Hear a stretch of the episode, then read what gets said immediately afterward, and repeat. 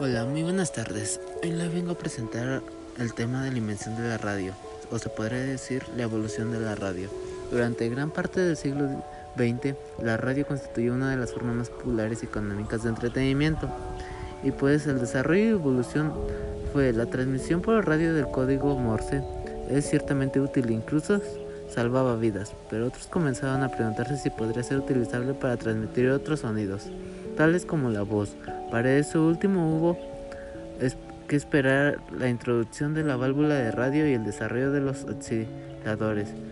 Fruto de trabajos de ambos, Fleming y Lake Forest, finalmente en la víspera de Navidad de 1906, Reginald Francis transmitió el primer programa de música y locución. Y pues, a pesar de muchos inventores veían la radio como si título de telégrafo o de teléfono que transmite la información de un punto a otro pues este existía un mensaje.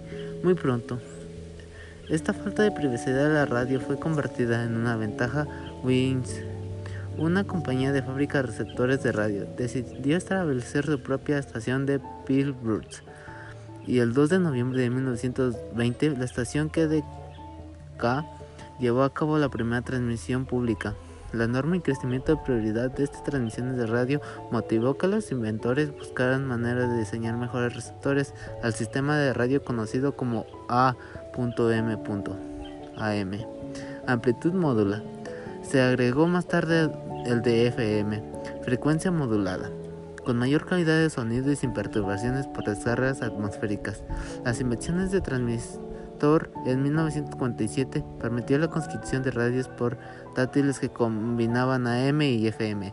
La radio vivía entonces su edad de oro y aún a pesar de la TV e Internet sigue siendo la mayor fuente de información y de entretenimiento. Gracias, creo que por el día de hoy esto fue todo.